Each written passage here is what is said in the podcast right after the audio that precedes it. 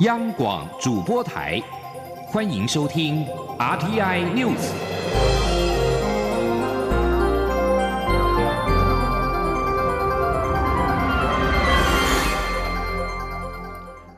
各位好，欢迎收听这节央广主播台提供给您的 RTI News，我是陈子华。中央流行疫情指挥中心在今天宣布，今天没有新增俗称武汉肺炎 COVID-19 的个案，累计四百四二十二例，已经有四百二十三人解除隔离，还剩十二人住院当中。而台湾连续四十九天无本土武汉肺炎的确诊病例，中央流行疫情指挥中心也预告，六月七号开始大规模松绑各项的社会活动。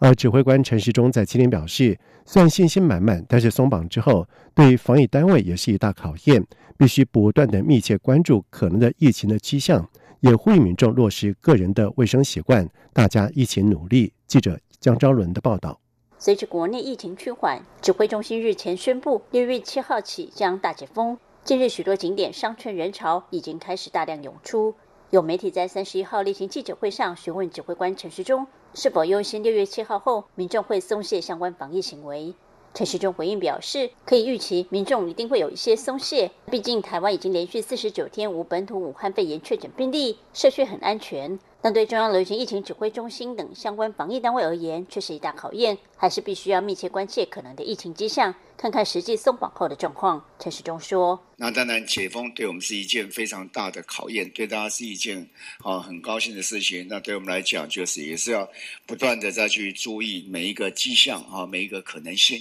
好，那及早做一些防备，希望能够。”放松来，但是我想防疫的单位就这段时间可能还要更睁大眼睛，好看看各种的迹象。陈时中表示，为了让解封后的生活更顺畅，在解封前这段时间，地方政府都在做适度的松绑和准备，逐步演练如何落实十连制。民众也应该将个人卫生健康行为内化。接下来若有零星个案出现，就由指挥中心展开疫调，看看究竟发生什么事情。希望大家一起来努力。中央面台记者张昭伦报道。而另外，卫副部长陈时中在近日是率领了防疫五月天的成员，陆续走访各县市，推动乐活防疫旅游，鼓励大家走出数外旅游跟消费。在今天傍晚，一行人是特别到了台中和在地的商圈业者碰面，行销台中的特色产品。陈时中表示，虽然拼观光不是他的本业，但是也希望在解封之前夕可以尽一点责任，协助地方将经济带起来，也感谢各界的捧场。中国人大通过港版国安法，美国总统川普发表了相关的谈话，但是没有提及进一步对中国的贸易制裁，也让美股松了一口气。除了道琼指数小跌作收，其他三大指数是全面走高，费城半导体指数更是晋扬了超过百分之二。市场认为，由于台湾相关半导体的个股在近期包括台积电等股价受到中国手机大厂华为的禁令影响走跌，而如今在利空消息占一个高楼之后。预期短线将会有所表现，对台股指数有拉升的机会。记者陈林信宏的报道。俗称武汉肺炎的 COVID-19 疫情持续在全球肆虐，再加上美国对中国手机大厂华为寄出新禁令，要求厂商向华为出售采用美国制造设备或依美国软体与技术设计的晶片，都需先取得美方许可证。禁令影响台湾相关供应链，包括台积电等，但禁令利空还未完全消除。中国人大又通过港版国安法。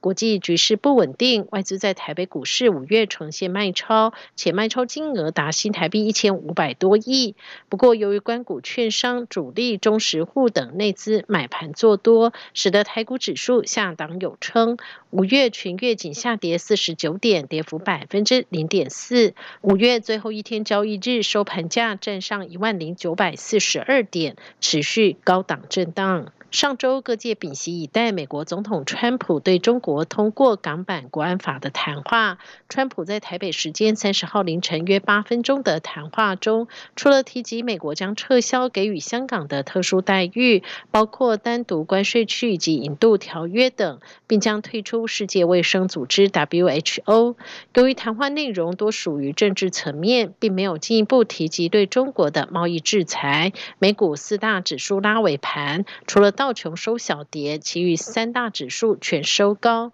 市场乐观认为，此举有助于台北股市六月第一天的交易表现。分析师许博杰说：“也就是说，川普没有另外对于华为或中国哦再提出哦新的这个制裁的这个措施。那当然哦，这个美股在这里就呈现哦尾盘大高的这个状况。那其中费半的这个涨幅超过百分之二点六哦，是美股的这个情形。那另外，如果回到台股的这个夜盘的这个期货来看，哦摩根电子盘也是上涨了百分之零点四九。那另外台子期哦也上涨了百分之零点三五，显示出哦这个礼拜一市场对于整个这个川普的这个反应哦，应该不会太过于。不过，分析师也提醒，过往五月是缴税的季节，今年延至六月，因此也要特别留意股价在大涨之后，是否可能出现缴税之前的获利了结卖压。中央广电台记者陈林信鸿报道。全世界首间的二十四小时书店成品敦南店在今天熄灯，从三十一号的凌晨零点开始举办了系列活动，而其中十八小时的马拉松讲座邀请了各界的艺文人士到店内举办讲座，许多的民众是席地而坐，彻夜参与活动。片息后，网络家庭集团董事长詹宏志以“读书之城：三十年来台北读书生活的回忆”为主题，在凌晨四点三十分开讲。看到了现场人潮汹涌，他笑着说。台北是一座很神奇的城市，没想到在这个时间点还有这么多人。他并且坦言，成品多兰店为台北这座城市创造了很多独特的记忆。而今年七十二岁的作家陈方明曾经遭列政治黑名单，流亡海外十五年，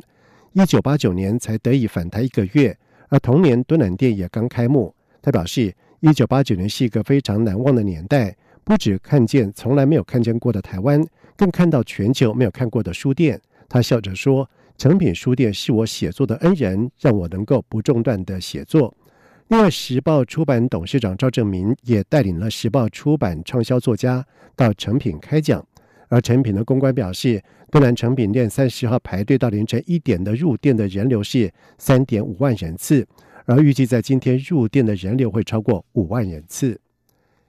在外电消息方面，美国明尼苏达州。非裔男子弗洛伊德遭到警方押警致死，引发了全美各大城数以千计的民众走上了街头，并且频频传出暴动之际，而几乎笃定代表民主党竞选美国总统的拜登，在今天发表声明，谴责种族示威引发的暴力，但是他也说美国人有示威的权利，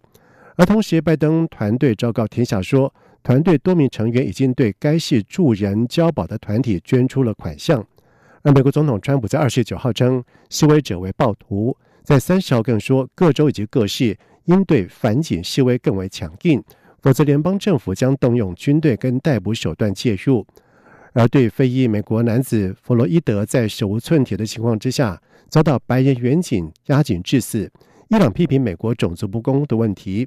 而伊朗外交部稍早对于这起杀人事件予以谴责。全美多个城市因为弗洛伊德之死传出了民众抗议事件，部分的抗议活动已经演变为暴力事件。由于暴力情况严重，洛杉矶在三十号扩大宵禁，将原本限定市中心范围扩及整座城市。而全国目前共有十六州二十五座城市实施宵禁，有八州一特区动员了国民兵。美国总统川普在三十号表示，他将把原定六月底举行的七大工业国高峰会。延后到九月召开，他并且说，计划邀请澳洲、俄罗斯、南海以及印度参与会议。他说，G 分准目前的形态是一群很过时的国家组合，无法代表目前世界的情况。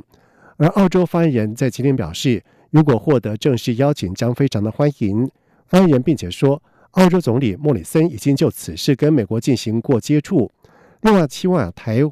核心人士在今天接受媒体访问的时候表示，事前并没有收到美方关于出席邀请的通知，并且表示之后就会就此事跟美方进行协商。而根据美国官员表示，美方希望这项会议中能够讨论中国议题。此外，新会员国加入必须取得所有会员国的同意，但是日韩关系目前因为慰安妇赔偿以及出口管制等问题陷入了僵局。即使川普由于扩大 G7。韩国要正式加入，恐怕也不太容易。以上新闻由陈子华编辑播报。